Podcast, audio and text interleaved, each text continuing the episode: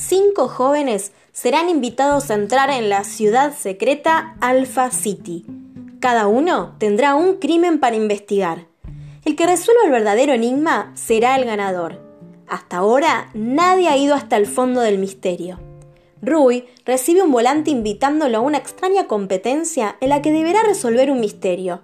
¿Podrá descubrir el secreto que oculta Alpha City sin caer en las trampas del oscuro señor Decan Lux? Una novela de enigma, donde los misterios a resolver son mucho más de lo que se ven a primera vista. ¿Quién quiere ser detective? Una novela de Pablo de Santis.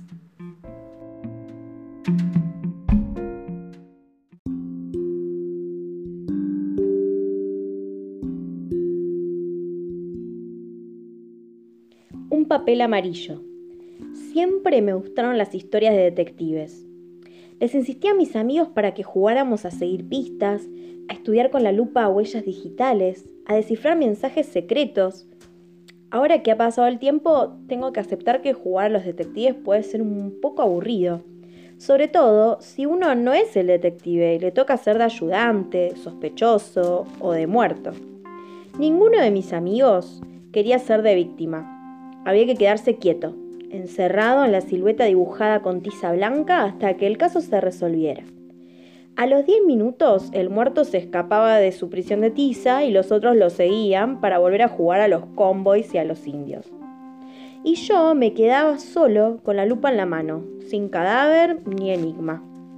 Un día estaba volviendo de la escuela cuando vi a lo lejos una camioneta destartalada con un megáfono en el techo.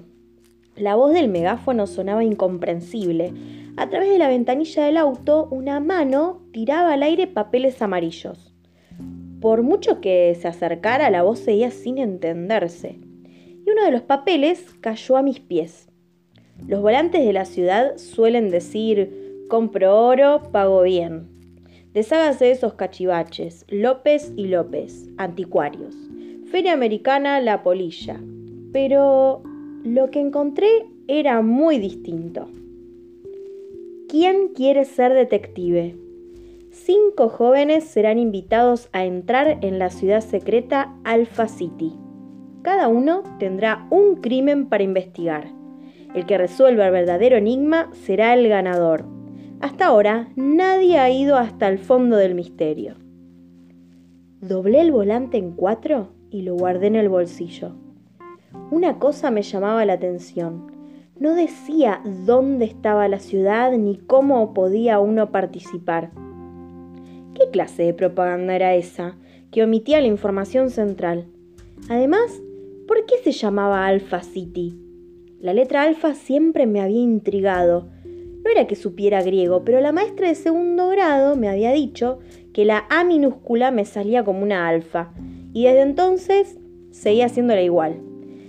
Ya que mis amigos no querían jugar al detective, decidí hacer yo solo una investigación de verdad. Averiguaría qué era Alpha City. Mi ciudad es pequeña y de casi todo hay una sola cosa. Un cine, una plaza, una iglesia, un club, una imprenta. En esa imprenta, Casa Minerva, hacían invitaciones a casamientos, recetas médicas, tarjetas personales y hasta los libros de los poetas locales. Entré con mi volante en la mano y pronuncié mi pregunta en voz alta, como para que no la apagara el rumor de las máquinas. La señora Minerva se apartó un segundo de la máquina de impresión, tomó el volante en sus manos manchadas de tinta y me dijo, sí, es de los nuestros. ¿Quién lo encargó? Mmm, secreto profesional. No podemos revelar la identidad de nuestros clientes. Solo para llevarle la contra, su marido, desde el fondo del taller, informó, era un señor alto, traje verde y corbata roja, que tocaba una armónica. Usaba sombrero. ¿Dónde puedo encontrarlo? Mm, no sé, nunca antes lo había visto y nunca lo volví a ver. ¿Hace mucho que retiró los volantes? Y hace como tres días, respondió el señor Minerva. ¿Qué más querría saber un detective? Me pregunté y después de un silencio dije, ¿tocaba bien la armónica? Esta vez fue la señora Minerva quien respondió, tocaba canciones de películas viejas, esas melodías que a uno le suenan pero no se sabe decir de qué películas son. Y hablando de cine, ¿cuánto hace que no me llevas a ver una película? le reprochó su marido. El señor Minerva me miró con cierto rencor, como si yo tuviera la culpa de la queja de su esposa. Traje verde, corbata roja, armónica, sombrero. Esos datos no me servían de nada. Pero si yo quería ser detective, tenía que pensar como un detective. La señora Minerva no lo conocía, por lo tanto, debía ser alguien de afuera, ya que ella conocía a todo el mundo en nuestra pequeña ciudad. Y si era de afuera, debía de haberse alojado en el Hotel Closen, nuestro único hotel.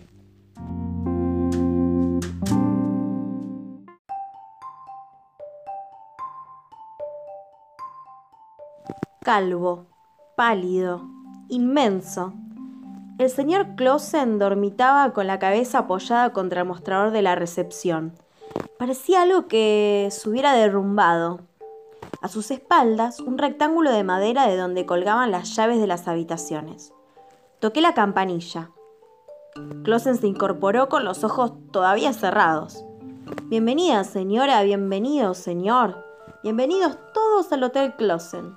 Soy yo, Rui, el hijo de Blanca Ruiz, su contadora. ¿No se acuerda de mí? Me miró con mala cara. Rui, retiro mi bienvenida. No me gusta que me despierten de mi siesta. ¿Se acuerda de un cliente alto, solo, que vino hace dos o tres días? No. Volvió a apoyar la cabeza y entonces hice sonar la campanilla junto a su oído de nuevo. Bienvenido, señor, murmuró. Traje verde, corbata roja y tocaba la armónica, agregué.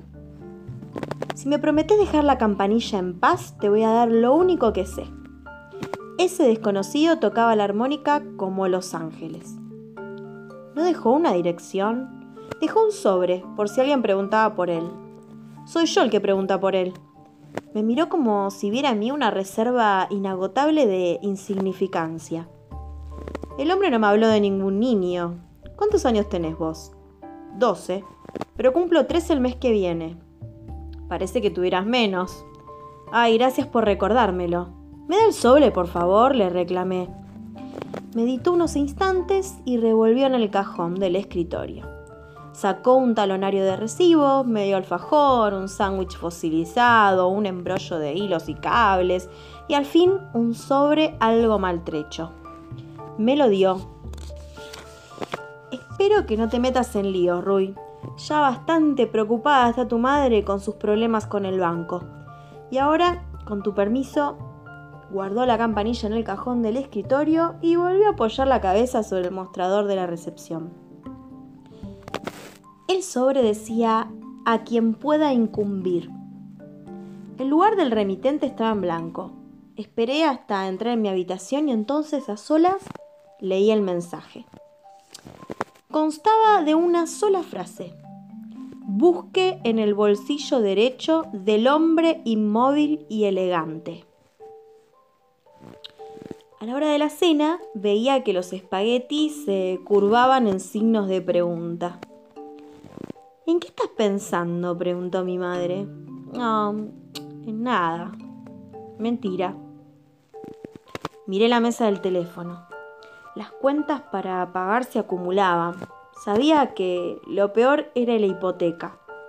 De todas las deudas era la más temible porque corríamos el peligro de perder la casa.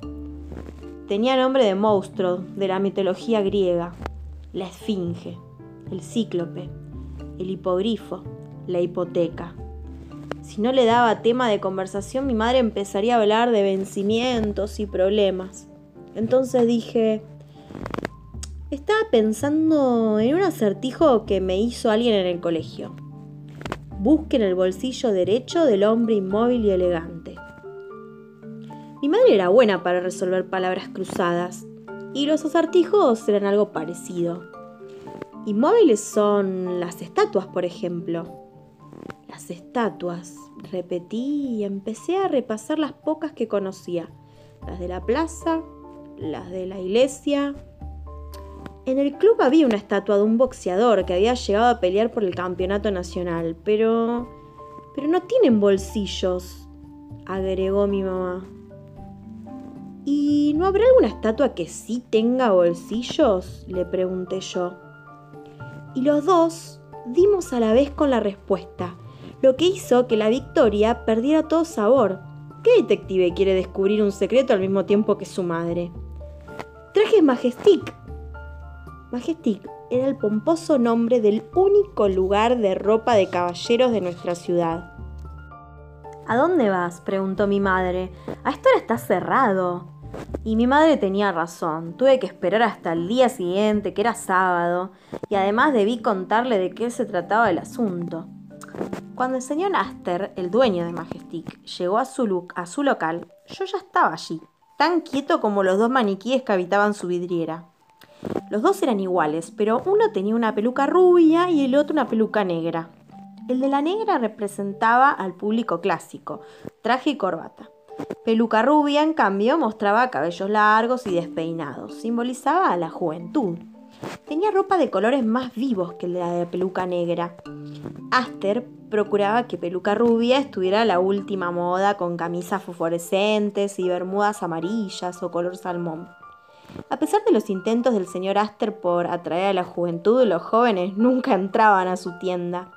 ¿Qué busca? preguntó. Le advierto que no compro rifas. Tengo una fiesta de 15, necesito una corbata. Mm, voy a ver qué encuentro. Cuando Aster avanzó hacia el fondo del local, aproveché para buscar en los bolsillos de peluca rubia, que era el que tenía más cerca. Y nada. Aster ya volvía con paso cansino y cuatro corbatas colgadas de su brazo derecho. Una floreada, una lisa, una rayas, otra con lunares. Cuatro ejemplares que simbolizaban el universo entero de las corbatas. Las miré con cara de duda. Mm, no me decido. Después vengo con mi mamá. Sí, dale, eso me parece lo mejor, me dijo él. Apenas Aster fue a devolver las corbatas a su sitio, busqué en los bolsillos de peluca negra. Y ahí estaba el sobre. En la vereda lo abrí con impaciencia y leí la tarjeta de cartón que encerraba. Decía, si usted ha encontrado este sobre es porque tiene condiciones para conocer Alpha City. Concurra a la estación San Fermín del Ferrocarril del Sur. El tren sale el lunes a las 10 de la mañana.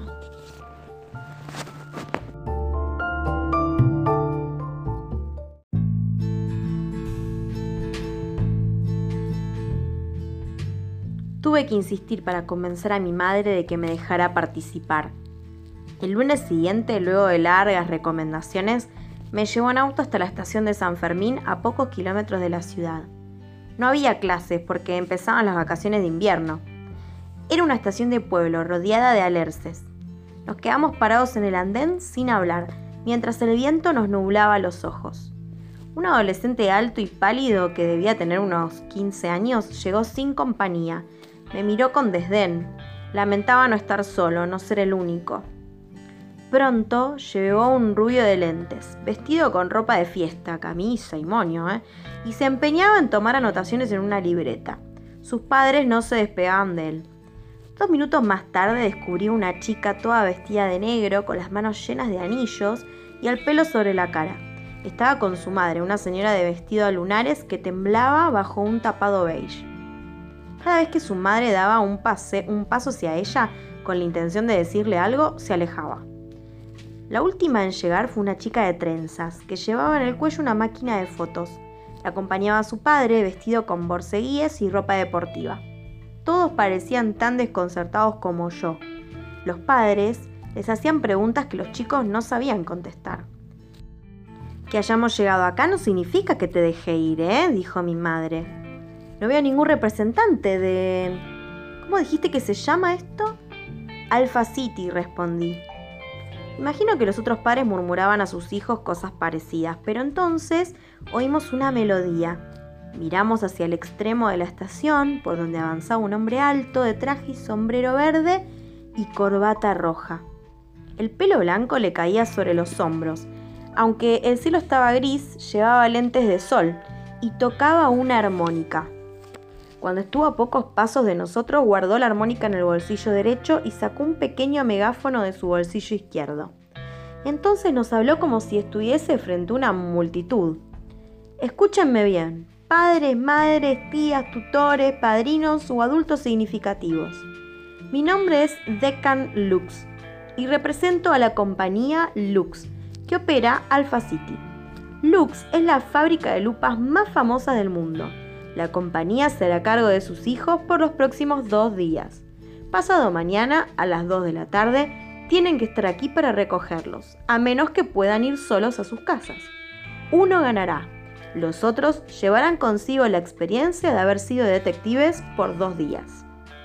¿Cuál es el premio? quiso saber mi madre. ¿El premio? El fin de sus problemas, señora. ¿Cómo sabe qué problemas tenemos? Lo sabemos. Nos dedicamos a saber las cosas que los otros no saben. Tal como dice el lema de la compañía Lux, miramos la vida con lupa. Vamos, todos arriba. La chica de las trenzas le sacó una foto a Decan Lux. No, no, nada de fotos. En Alpha City están prohibidas las fotos. Solo tendrán su memoria para recuperar su experiencia. Déjale la cámara a su padre o no podrá subir al tren. La de trenzas, cohibida por la reprimenda, le tendió la máquina de fotos a su padre. Parecía más dispuesta a quedarse que a partir. Y creo que en ese momento todos tuvimos un poco de miedo y nos preguntamos si no sería mejor volver a casa. Nos acercamos a nuestros padres, inclusive la del pelo sobre la cara aceptó la mano de la señora vestido a lunares. El alto, el más grande, que había venido solo, se alejó de Deacon Lux Estábamos a un paso del arrepentimiento. El tren hizo sonar su bocina y eso fue como el llamado de la aventura. En ese sonido había una promesa. Nos soltamos de las manos, nos alejamos de nuestros padres, dejamos de mirar hacia atrás y miramos al tren que nos esperaba. Era una formación de trocha angosta que constaba solo de dos vagones de madera con asientos tapizados de verde, la madre de la chica vestida de negro se había subido también a los escalones de metal del vagón. No, usted no, señora. Pero yo, mi hija, la del buzo negro, miraba por la ventanilla, abochornada, como si entre ella y su madre no existiera ningún parentesco. Dejó que el pelo le cayera sobre la cara como un telón. Solo hay lugar para jóvenes detectives, dijo la voz segura de Decan Lux. Y el tren partió. Llegué a ver a mi madre en el andén, tan desconcertada que ni siquiera saludó. El tren dejó atrás San Fermín. Ya estábamos en el campo.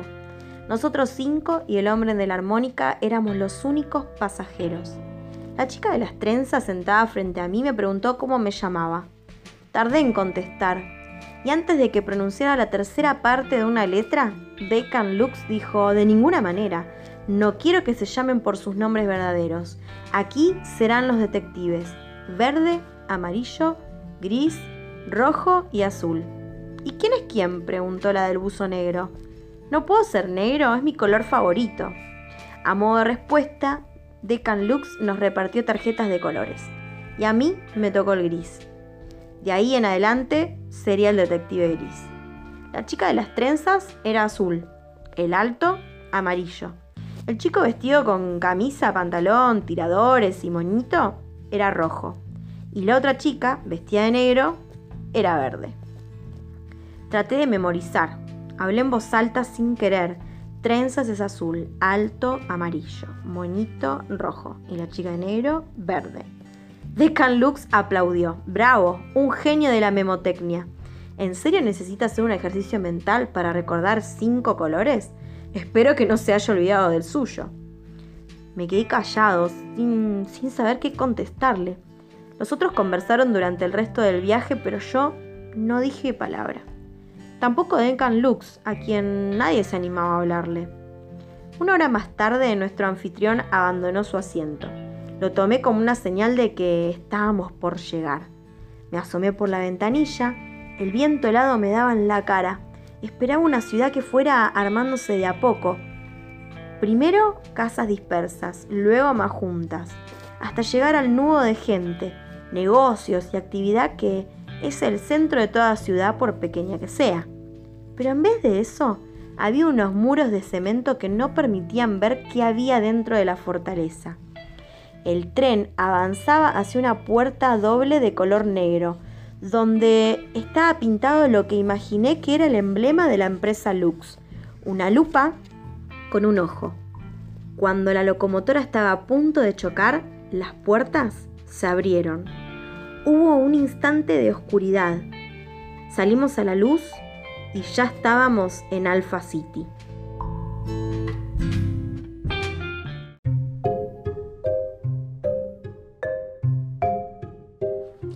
Ya no hay vuelta atrás. Los detectives verde, amarillo, gris, rojo y azul, de la mano de Decan Lux, llegaron a Alpha City. Y allí lo esperarán diferentes crímenes para investigar. ¿Quién será el ganador? ¿Podrán resolver el verdadero enigma? Veremos cómo continúa esta historia en el próximo capítulo.